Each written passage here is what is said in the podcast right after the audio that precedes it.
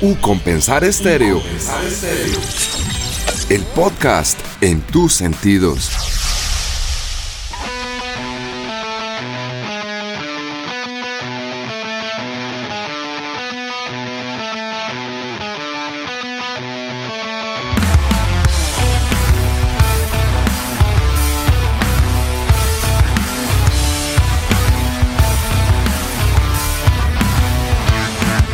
Señores, ¿qué tal? Un saludo para todos. Seguimos en esta etapa de podcast a través de U Compensar Estéreo y vamos recogiendo material para lo que será nuestra señal de prueba iniciando la próxima semana y también recopilando todos esos artistas que ustedes van a escuchar a diario aquí en esta nueva emisora que es la radio en tus sentidos. Fabián, ¿qué tal? Bienvenido a este diálogo. Hoy con qué nos va a sorprender? ¿A quién nos tiene así de pista? Andrés, seguimos en esta estrategia podcast con la emisora de la Fundación Universitaria Compensar, con U Compensar Estéreo. Y bueno, traemos una banda local, una banda que se está estrenando, vaya poquito dando ciertos pinitos. Eh, tiene un nombre bien particular y no sé si de pronto me le adelanto a, a la explicación que de pronto ahorita nos dará uno de sus integrantes. El nombre viene como de cuando usted de pronto no tiene un rumbo fijo, como que de pronto cuando usted no sabe que hacia dónde ir y, y pues es un pez. Es O sea, como, que como que estoy equivocado. Algo así. Estoy cambiando el ciclo normal que podría tener. por ahí podría ir. Eso es como la, la definición que yo le doy, pero bueno, ya lo hablaremos con ellos que nos cuenten realmente a qué se refiere su nombre. Y me dice usted que es pez. Sí, O señor. sea que estoy hablando como de pez errante. Algo así, latino. Bueno, y tenemos a nuestro invitado muy especial hoy, es el vocalista líder de la banda de Pez Errante. Señores, le damos la bienvenida a Gus Barrera. ¿Qué tal Gus? Bienvenido a U Compensar Estéreo. Andrés, Fabián, ¿cómo están? Es, no, pues súper contento de estar acá. Un saludo también para, para todos los oyentes de Compensar Estéreo. Y nada, pues sí, estos somos peces, peces errantes. Bueno, ¿y por qué peces errantes? Eh, eh, Explíqueme un poquitico ahí, como decía Fabián. ¿A dónde quieren llegar ustedes con pez errante? Pues mira, yo creo que el pez errante es, es esa trucha como aletosa que viene de la región del Sumapaz. Dos de los tres integrantes somos oriundos de Fusagasugá, Cundinamarca. Y nada, estamos como en busca de este océano grande eh, lleno como de, de- de rock and roll, de música, de historias. Y el nombre nace porque hay un colectivo artístico que se llama Peces Fuera del Agua. Y son, no sé, matemáticos, contadores, abogados que son, se dedican a eso, estudiaron eso, pero son muy buenos escribiendo, tomando fotografías, siendo músicos, haciendo arte. Entonces son peces fuera del agua. Y en el anterior proyecto a Pez Errante, que estábamos los mismos integrantes, el proyecto se llamaba La Radio. La última canción que compusimos se llamaba Pez Errante y hablaba sobre ser mercenarios, como que nosotros dejamos de ser felices simplemente por tener un trabajo para subsistir, comer, nos, nos quedamos como en una zona de confort y nos volvemos es eso, mercenarios, hacemos todo por dinero y ya. Y como que cuando pasamos a crear este proyecto de Pez Errante dijimos, bueno, ¿cómo le vamos a poner? Y no me acuerdo cuál de los tres dijo como, oiga, y Pez Errante, que realmente eso es lo que terminamos siendo nosotros, así como se llama la última canción que hicimos, dijimos, oiga, pues está chévere, como que no estábamos muy convencidos, pero ahorita totalmente apropiados de este nombre, somos más peces que nunca y nada, eso es como un breve resumen de por qué nos llamamos así finalmente. Y ustedes nos traen en esta ocasión un tema que es lejos de aquí. Y cuando uno lee el comunicado que, eh, que nos envían, dice que la canción habla de ese momento en que nuestras relaciones, tanto laborales como personales o sentimentales, se vuelven tóxicas, pero negamos a dejarlas terminar o a dejarlas ir. ¿De dónde salió esta, esta canción de, de lejos de aquí? Claro, mira, siento que todos tenemos relaciones tóxicas con, pues en, no sé, en muchos escenarios, con personas, lugares, situaciones. Y en mi caso particular, eh, digamos que cuando estaba escribiendo la letra, a mí siempre me ha pasado una cosa y es que a mí me gusta mucho eh, la, la música, pero volviendo a lo mismo de los peces errantes, yo me dedico a otra cosa también. Entonces como que siempre me ha pasado por ciclos en la vida donde ya me agoto de hacer lo que hago para ganarme la vida y porque ya me oxida un poco como las emociones y me corroe un poco la vida y abandono eso y me voy, pero siempre me niego a irme porque pues uno necesita dinero para comer y como tener una zona de confort para no dejarse morir de hambre, pero eso se vuelve tóxico porque uno sabe que uno no está feliz ahí y a uno le dicen pues no sé, los amigos o familiares pues si usted no está contento no siga ahí, pero uno sigue porque uno es terco, tiene miedos, la misma conciencia de uno le grita como ay, yo acá no quiero, estoy muy cansada, como que esto no me sirve o no es donde quiero estar realmente, pero uno se niega. Y eso pasa en todas las situaciones. Relaciones de pareja tóxicas creo que es lo que sobran en el planeta. Con los familiares seguro también va a pasar en algún momento, no con todos, pero sí puntuales, con amigos. Y la canción la escribí en un momento en el que estaba como con esa, en esa coyuntura que dije, no, esto está mal y, y es como un vicio, como que uno vuelve ahí, se va, vuelve, se va y vuelve y termina haciendo eso. Entonces como que la canción es, describe de alguna manera eso y es ese grito a decir, ah, no sé, hay que estar lejos de aquí donde no quiero estar. Es como, no sé, por ahí va la cosa.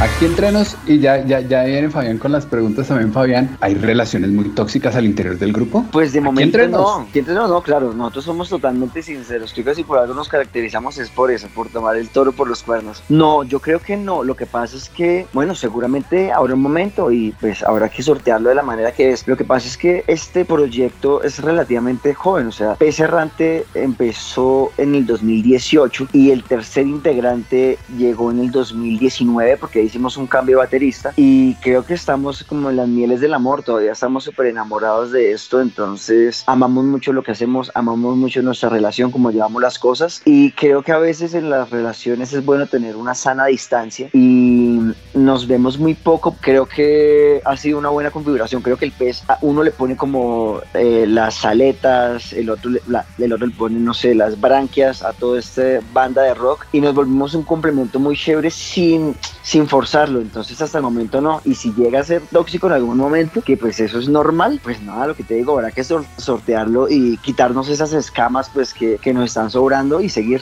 Hablando de ese proceso de, de, bueno, como tú nos has comentado el tema del, del significado del nombre de la banda de Pez Errante, del proyecto como venía antes, que preciso fue como el nombre de la última canción que ustedes generaron con ese proyecto. Hubo un momento donde como que ya se volvió tóxica esa banda o ese proyecto y evolucionaron a lo que fue hoy, o sea, por lo que nos estás contando siento que es como una radiografía de lo que venía pasando. Ah, me parece chévere verlo por ahí, aunque siento desilusionarlos. pero no.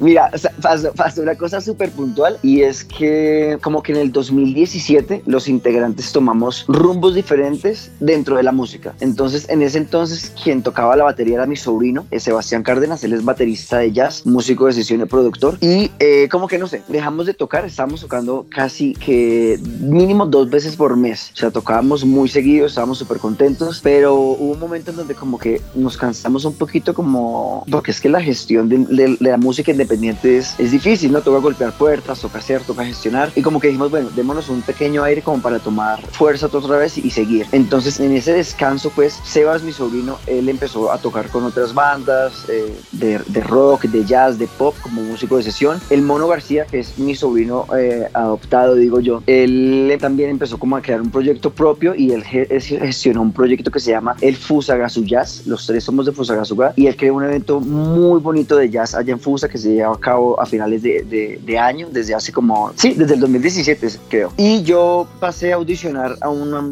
una banda tributo, a una banda gringa que se llama Pearl Jam. Hice una audición acá en Bogotá y como que ese fue el, el aire que nos dimos, pero seguimos haciendo música. Pero como pasa en las relaciones, a veces darse un tiempo es darse cuenta que de pronto no, ya no más. Y como que pasó eso, como que, ah, no sé, dejamos de tocar casi año y medio, como que era muy de vez en cuando. Entonces yo también dije como, no sé, me agoté un poco en esta carrera de hacer música y dije, creo que no voy más, no, no, me salí de todo, dije, no, ya no quiero hacer más música. Y justo en ese instante conocí el tiple por pura casualidad, ya después como hablando en la casa con mi mamá, él me contó que mi abuelo, su padre, eh, tocaba tiple. Yo, uff, eso está súper raro porque yo apenas toqué el tiple, como que volví a sentir como ese amor por la música y ya había tomado como la decisión de no hacer más esto. Y también por otro lado, mi sobrino estaba tocando con una banda nueva en ese momento acá en Bogotá que se llama Radio Paila y el cantante es productor, él llegó de Estados Unidos y como que hablamos, yo le dije que bueno, que quería hacer algo como viendo después lo, como lo que hace Radio Paile, como sus sonidos, algo que a mí también me gusta y creo que es lo que siempre hemos hecho como con PC Errante y la radio, que se llama el, el, proyecto anterior. Y yo dije, bueno, empecemos como a generar un nuevo proyecto. Ya quiero borrón y cuenta de nueva. Quiero empezar a hacer algo un poco más organizado. Entonces con el tiple como que logré componer algo. Eh, llevé muchas ideas a la primera sesión de producción y estando allá, la primera canción que él escogió el productor fue la del tiple. Me dijo, eso está muy chévere, no sé qué. Y empezamos y pues esa canción creo que ha sido muy importante para mí, para la banda, porque fue el primer sencillo que publicamos. Y yo dije, bueno, me estaba, mm, se estaba muriendo una parte de mí por dentro que era como ese amor a la música y casualmente personas a mi alrededor estaban luchando literalmente como por vivir eh, el cáncer, que es algo que, que, aparece de un momento a otro y se, se lleva a las personas como caprichosamente. Esas tres personas como que yo conocía estaban luchando de verdad contra el cáncer y lograron sobrevivir y de alguna manera yo sentía que yo también estaba muriendo como emocionalmente por muchas cosas que me pasaban y me di cuenta que uno simplemente necesita como esa pequeña chispa para, para, que todo vuelva a arder como es en la vida y poder salir adelante y sortear todos estos días oscuros. y no sé, yo a veces me emociono mucho hablando y creo que es hora de que me, que, me digan algo después de todo esto que estoy diciendo. No, pero, mire, que, mire que usted nos está contando ahí un paso a paso de lo que ha sido esa experiencia de vida y de música. Y la pregunta que, que yo tenía era, ¿en Colombia se vive de la música? ¿En Colombia es fácil dedicarse a la música? De dejar un poco, ahí sí no se termina volviendo tóxica la música y ese empeño en que quiero eh, figurar, quiero llegar a la luz nacional e internacional. Claro, me parece excelente como lo ves, como lo dices porque no lo había tomado así y es esa terquedad, ¿no? De querer hacer algo cuando de pronto no, no parece ser tan viable. Pero por otro lado, personalmente creo que soy una persona que siempre le han gustado los retos y como que las cosas difíciles. Me parece que, y si me gustan, yo digo, hay que hacerlo porque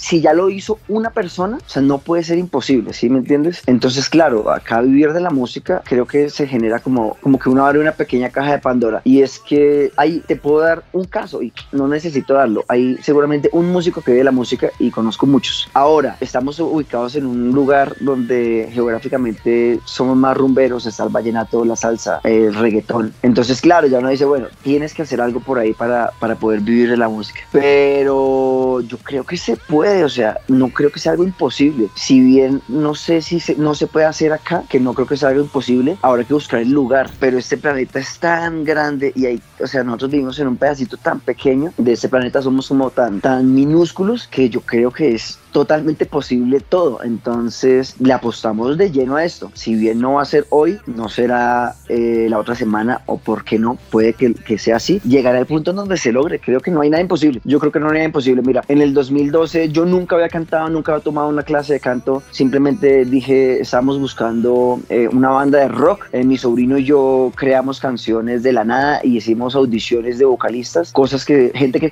cantaba muy chévere, pero sentíamos que no era lo que el sonido que estábamos buscando para la banda. Yo me aventuré desde ceros haciendo cosas terribles en, en, la voz, pero hoy ya digo, miren, o sea, yo canto lo que canto, estamos haciendo una producción de la cual nos sentimos muy orgullosos y eso para mí es una muestra de que no hay nada imposible. Personas que luchan por vivir, o sea, es que la muerte es algo que no podemos dominar nosotros y aún logran ganarle. Ah, me dice a mí que hay cosas que, que la única, el único limitante es uno, entonces sí, creo que es totalmente posible.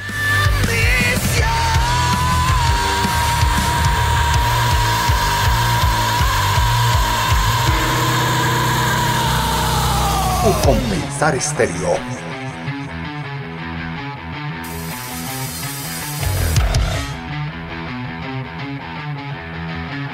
Y escuchándote hablar de, la, digamos que la filosofía o todo el ánimo que tienes por sacar estos proyectos adelante, también me da una, duda en la cabeza y es el tema de ustedes por qué el rock, por qué el grunge en específico, un género que es como muy oscuro, muy existencial. Esa parte me hace muy interesante de cómo llegó a ustedes ese género y como tú decías que hay otros, eh, no se pueden haber hecho salsa, reggaetón, que sabían que era mucho más comercial, ¿por qué el grunge? Claro, mira, yo creo que iba acorde como a todo lo que pensamos y decimos, es que hay que ser sinceros, o sea, nosotros no podemos decirnos mentiras a nosotros mismos. Si realmente queremos hacer música, pues hagámosla. Si realmente creemos que eso nos hace feliz, eh, hagamos una producción, contratemos un productor, hagamos un álbum, eh, golpeemos todas las puertas. Y siguiendo esa idea de ser sinceros, pues ¿por qué no hacer lo que nos gusta? Eh, yo estudié algo de música, no terminé carrera, yo soy empírico y llegué como a, a la academia porque quería saber algo más, hice como cuatro semestres, hasta ahí fue porque volví otra vez al trabajo habitual porque necesitaba dinero, pero y bueno, yo toqué como con bandas de algunas cosas de jazz pequeñas, toqué hasta en un proyecto de salsa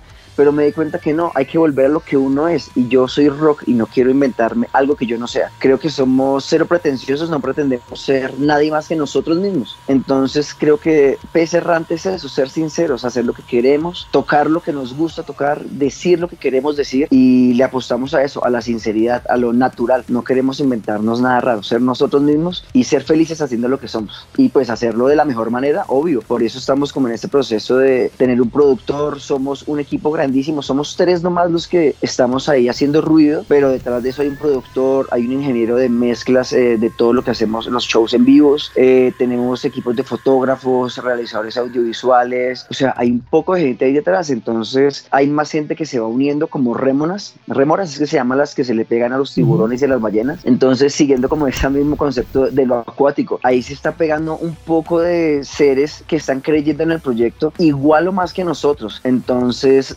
nosotros queremos que es eso, ser sinceros con ellos, con nosotros y con el mismo proyecto en sí. Y dice usted, hay un grupo que se viene formando, que viene luchando, que viene explorando, tocando puertas, abriendo caminos y esta pandemia cómo los cogió, esta pandemia cómo los trató y cómo les replantea el camino de cara a futuro. Pues creo que a todos nos cogió como con los pantalones abajo, como decimos normalmente por, por ahí por la calle. Casualmente el hecho de, de estar haciendo ese proyecto justo cuando llegó la cuarentena y la pandemia, pues nos dejó todo patas arriba, pero casualmente cuando todo pintaba tan mal, creo que ha sido el año y medio más productivo para la banda. Creo que sin quererlo, sin pensarlo, porque pues no somos visionarios, simplemente somos personas hambrientas de, de hacer música y arte. Logramos eh, ver que cuando todos estábamos en la casa, pues todo el mundo estaba más pendiente del celular, de las noticias, de las redes sociales y fue algo que sin saberlo pudimos aprovechar y era empezar a lanzar sencillos, contar quiénes éramos como con ese nuevo proyecto y fue mucho más fácil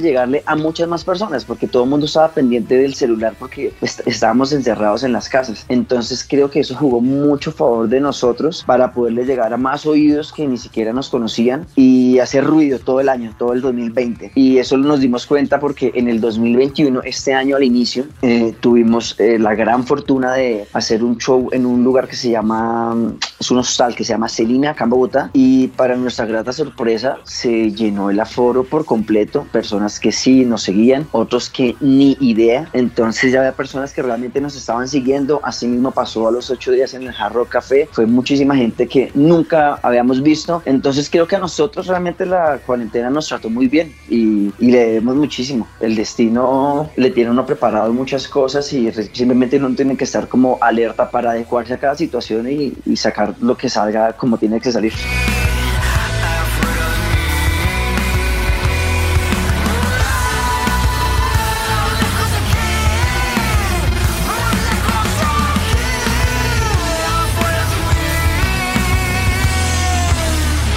Compensar estéreo.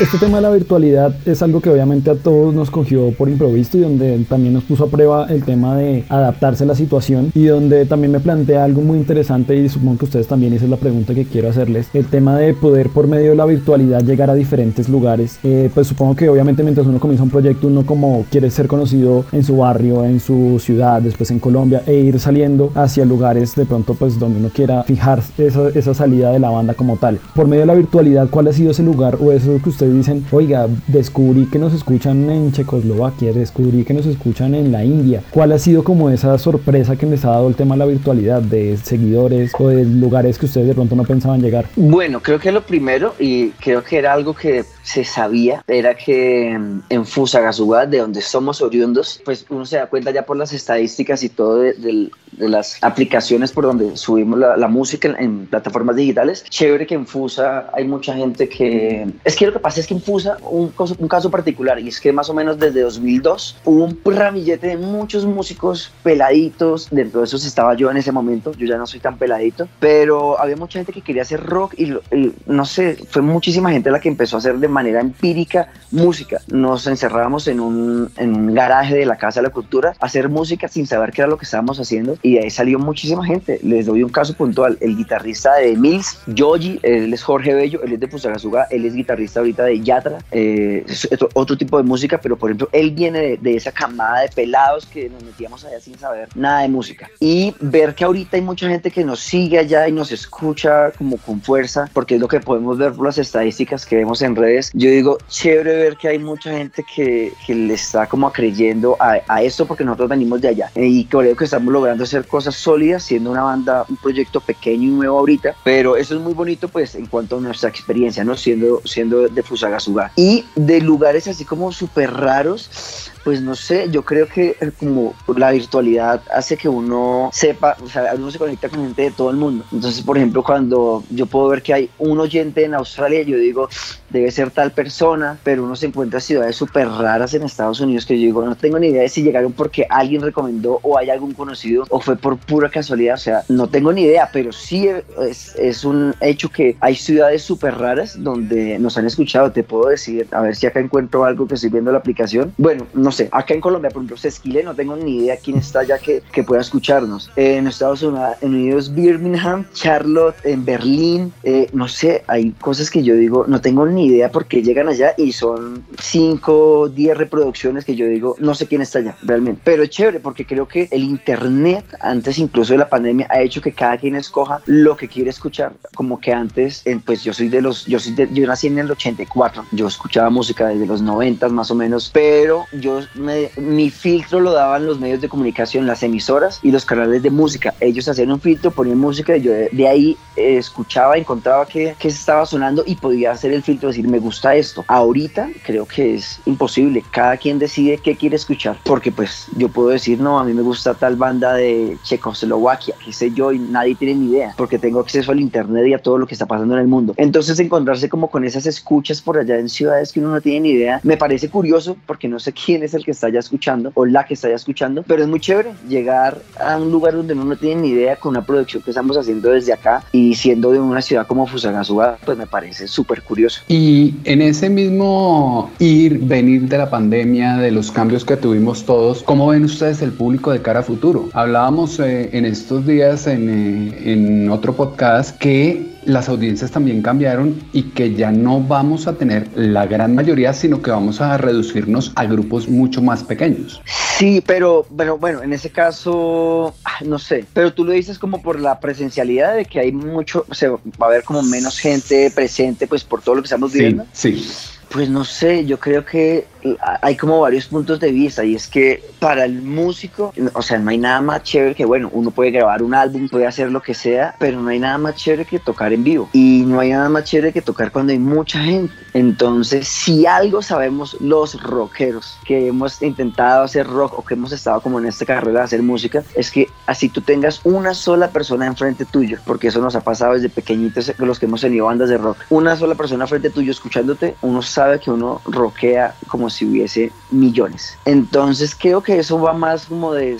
de que ese fuego que hay por dentro de cada músico, de, emocionarse cuando una sola persona lo está escuchando, uno tiene que hacer, darlo todo y gozarse esta vaina porque si nomás en los ensayos uno se vuelve loco con la música, pues con un solo oyente o una sola persona presente eh, como gozando de lo que uno puede hacer, creo que eso ya no va a importar, creo que el hecho simplemente de pararse en una tarima, de prender un amplificador, de activar una distorsión, de cantar, de gritar, de escuchar un solo de batería, solo bajo, ya uno se va. Y ya el número no va a importar, siempre va a llegar más gente. O sea, creo que nosotros no le tenemos miedo de que de pronto haya muy poquita gente. Con que haya solo una persona que quiera escuchar lo que nosotros queremos hacer, nosotros vamos a sonar más duro de lo que venimos sonando. Así que creo que no le tenemos tanto temor a eso y no es algo como que nos, nos preocupe tanto, ¿sabes? Bueno, y ahora aprovechando todo el tema de la virtualidad, de tener tantas redes sociales, de tener tanta vinculación y tanta información tan inmediata, también uno se da cuenta que los artistas dejan de solamente sacar música y ya está, sino comienzan a crear otro tipo tipo de contenido. Como tú nos decías, es un equipo muy grande que está detrás de ustedes, de fotógrafos, también de piezas audiovisuales. ¿Hacia dónde crees o cuál es el siguiente paso para Pez Errante en cuanto a esta parte? Todas las letras que escribimos de Pez Errante son cosas que nos pasan a todas las personas en el planeta, estoy seguro, porque pues no somos nada diferente a lo que somos seres humanos que viven experiencias a diario. Y hay algo que uno también se va dando cuenta y la pandemia dio para a nosotros por lo menos de referencia de qué es lo que se estaba haciendo mal y qué se estaba haciendo bien. Y creo que cuando logramos crear como historias en Facebook y en Instagram contándole a las personas cosas puntuales de lo que estábamos eh, cantando y, de lo que se trataban las letras, creo que muchísima gente conectó y eso nos pareció chévere porque nos hemos dado cuenta que eh, la música es simplemente el medio para contar algo. Y logramos hacer clic muy fácilmente con muchas personas cuando contábamos las historias que nos pasaban y el porqué de, de las letras. Creo que eso es algo que, que, diferencia mucho porque lo que les digo, pues a ustedes y a todos los oyentes, las, las canciones de Pez Errante son historias que las pasan a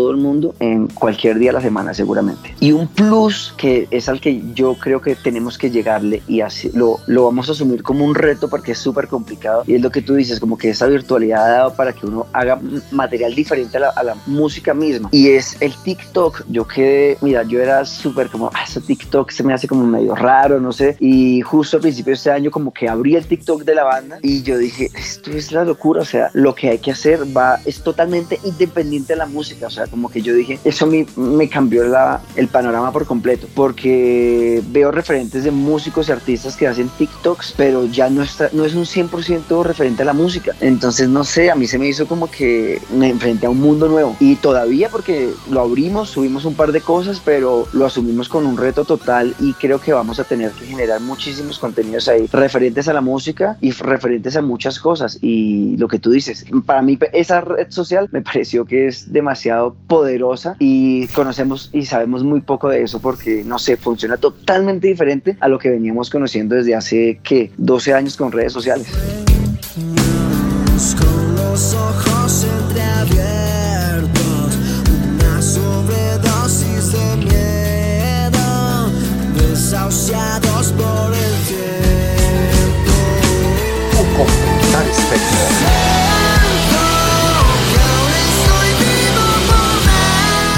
Y ese contacto con las emisoras, con incluso casas disqueras, también empieza a, migrar a esas plataformas y empieza a cambiar un poco el modelo de negocio que estaba acostumbrada a la industria musical. Sí, yo creo que sí, porque mira, yo creo que sí, lo que pasa ahorita con, con todas las redes sociales, que eso fue algo que nos cambió muy rápido a todos como la forma de comunicar, es que la gente se va para donde haya más gente, ¿no? O sea, patrocinadores, personas que hacen eventos o lo que sea, siempre les interesa estar donde haya más público. Y no sé, cuando yo entré a TikTok dije como, ¿qué pasa acá? Y hay millones de personas, o sea, tú ves si hay millones de personas que le dieron, vieron una sola publicación o le dieron like, cosas que no pasan tan habitualmente, por ejemplo, en Instagram o Facebook. Creo que cómo funcionan las cosas es muy diferente. Entonces creo que eso cambia todo, todo el panorama. Y cuando uno cree que ya estaba como habituándose a cómo manejar una red social y, no sé, mover su emprendimiento, que en el caso nuestro es la banda, llegar a enfrentarse a TikTok es súper diferente porque se da uno cuenta que uno tiene que manejar contenidos diferentes en TikTok, en Instagram, en Facebook, porque los públicos son totalmente diferentes y las disqueras, los patrocinadores, los medios también buscan gente y público en determinadas plataformas y es totalmente diferente. Creo que es un reto para ellos y para nosotros quienes tenemos emprendimientos de lo que sea. Ya que hablas de emprendimientos, que se me hace una palabra súper interesante en este tema también artístico, porque pues uno dice, no, pues un músico, un artista, pues saca la, la música y ya, pero ya como ven que hay tantos elementos que hay que manejar alrededor en el tema aprendimiento, ¿lo han aprendido ustedes como con experiencias de vida, como con darse contra el mundo? ¿O han tomado algún, no sé, algún, algún curso o algo así de esa parte de emprendimiento? ¿Han, recibido algún apoyo de esa parte de emprendimiento? No, mira, yo creo que, eh, yo no sé, yo soy como muy análogo en mi pensar y yo creo que emprendimiento siempre ha habido, o sea, desde el campesino que sin necesidad de internet eh, dice voy a cultivar, logré arrendar un terreno o comprar algo, voy a sembrar, eso para mí ya es un emprendimiento y él no necesita ni siquiera tener internet. Por eso para mí los emprendedores siempre ha existido. Lo que pasa es que ahorita todo el mundo se apropia, tengo un emprendimiento y está bien, es válido, pero emprendedores siempre ha habido. Y ese mismo ejemplo del campesino me lleva a mí a que tú no necesitas saber de todo, sino ganas y perrenques. Sí, los que tenían perrenque hacían cosas y lograban cosas. Y creo que a uno la vida se le va todos los días. Uno, uno va muriendo a diario y no hay tiempo y todo va tan a toda mecha que es, es a veces bueno como hacer un curso, lo que sea, seguro, pero yo soy partidario, siempre he sido autodidacta desde el colegio, eh, eh, tenía problemas porque a veces no entendía cosas en el colegio y me tocaba más bien como ir a una biblioteca y buscar y voy, veía un libro y yo entendía rápido y decía, listo, eso es por acá. Y creo que soy como un poco ansioso, entonces prefiero votarme a lo que yo creo que debe ser, ver referentes y actuar y, y avanzar, porque si me espero un curso, soy demasiado ansioso y claro, hay personas a las que les funciona. En mi caso creo que a mí no, prefiero empezar a actuar y sobre como voy actuando y voy viendo la respuesta de lo que voy haciendo, voy avanzando, pero no, te puedo decir con seguridad que hice solo un curso de mercadeo digital en el 2018 creo y sí me sirvió un montón y por eso empecé ese proyecto de PS Errante con el Mono y con Gio y lo llevamos como lo estamos llevando, pero ya cuando el carro arrancó creo que no puedo hacer paradas más que para tanquear y eso es rápido, ¿sí? Entonces prefiero ver cómo estamos llevando las cosas, cómo está respondiendo la gente y seguir avanzando como, como llevamos pues este carro, si no, no da el tiempo. Creo que todo nos lleva a hacer cosas rapidísimo. Y ya como vamos avanzando, no, creo que sobre la marcha vamos eh, apoyándonos como en nuestra intuición. Gus, ¿qué consejo le daría usted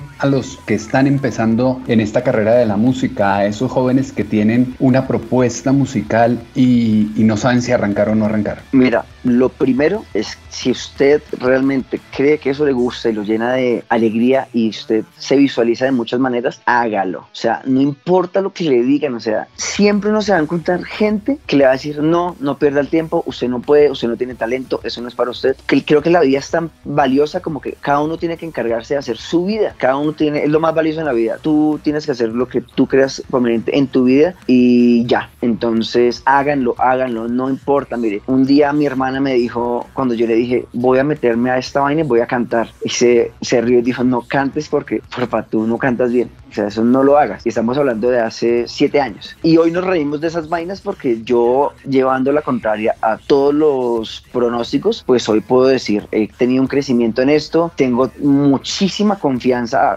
en comparación al primer día y estamos grabando un álbum que siento que estamos muy contentos con esto y nos sentimos muy orgullosos del producto que estamos haciendo. Entonces mi mensaje es, no importa lo que digan los demás, la única regla es no pasen por encima de nadie, eh, no le dañen el caminado a nadie por ahí, o sea, ustedes tienen que hacer es lo que les gusta por ustedes y para ustedes. Y crean en ustedes. Si ustedes no creen en, en ustedes, no van a llegar a ningún lado. Nosotros estamos recorriendo un camino ya y lo hemos logrado creyendo en nosotros mismos. Así que lo más importante es que ustedes crean en ustedes mismos.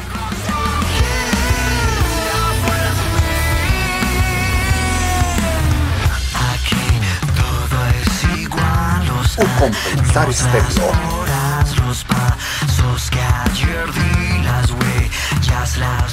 Bueno, y después de lejos de aquí, de ese lanzamiento que ustedes tienen, ¿qué viene para la banda? ¿Qué tienen pronosticado? ¿Festivales virtuales? Ya obviamente todos queremos volver a la, como la presencialidad. ¿Qué es lo que ustedes ya ven a, corto plazo con la banda? Bueno, mira, estamos terminando de producir ya lo que es el primer álbum que esperamos esté entre septiembre y octubre de este año. Ya hay muchos sencillos terminados, listos para publicar, pero no sé, en cuanto a los toques, sí, estamos locos por tocar eso que hacerlo. Eh, creo que como todo hay que tener pues como las precauciones necesarias pues por el virus, pero estamos por ahí hablando porque si queremos hacer como, no se puede llamar de pronto una gira, pero sí un pequeño recorrido por alguna parte del país. Esto surgió precisamente esta semana con otra banda amiga que se llama Boca de Serpiente y creo que lo que uno tiene que tener es entusiasmo y ganas, así que seguro vamos a hacer cosas en vivo dentro de muy pronto y ya sortear esto, creo que el virus también nos ha enseñado que hay que vivir, nos tenemos que adaptar a esto, hay que ser muy responsables, hay que amar pues eh, a, a, nuestros cercanos porque uno no sabe cuándo se, vaya, se vayan a ir, eso nos ha enseñado la pandemia, pero no hay que dejar de vivir porque precisamente uno no sabe cuándo se vaya a ir, entonces esto es como un poco de adrenalina, pero creo que se vienen shows en vivo, eh, hay cosas muy bonitas que hemos podido hacer con medios de comunicación en vivo que van a salir después de mitad de año, así que lo que viene es mucho de PS Errante en vivo, eso sí lo tengo clarísimo. Bueno Gus, y ya nos toca ir cerrando porque el tiempo tiempo nos va premiando en este podcast que, que estamos generando aquí en UCO Pensar Estéreo. La gente que se quiera contactar con ustedes, que quiera llegar a, a ustedes, ¿cómo lo puede hacer? Eso es súper sencillo. Simplemente tienen que chiflar en cualquier red social. Nos encuentra como arroba pcerrante. Es súper sencillo. Y en cualquier plataforma de streaming, eh, no sé, Spotify, Deezer, Apple Music, eh, Claro Música, eh, no sé, YouTube, en donde sea. Pez errante. Tenemos historias de que nos pasan a nosotros a diario, que le pasan a cualquier persona. Es puro rock and roll, es un sonido muy natural. Los invito a que vayan, escuchen. Si les gusta, comparten. La música una vez sale al aire ya no es nuestra, es de quien la quiera cantar y se quiere apropiar de esto. Eh, hay material fotográfico muy chévere, hay gente que es muy talentosa que está trabajando con nosotros, así que los invito a que vayan, le echen un, un ojo y le paren oreja a nuestras redes sociales y sigan todo lo que estamos haciendo con el pez errante, la trucha aletosa de la región del Sumapaz. Me gustó ese, hay que chiflar en cualquier red social. Claro. Ese, ese está buenísimo. Pues Gus, no queremos que sea la última vez que nos acompañe, queremos que sea la primera de muchas y que invite a la gente para que los escuche aquí en un Compensar Estéreo. No, nosotros súper contentos, gracias a ustedes porque si bien uno tiene una red social para comunicarse, es algo como, el, o sea, ese, ese medio, o sea, uno crea una cuenta, un usuario, una contraseña, eso es como un poco inerte, ¿no? Es como un paso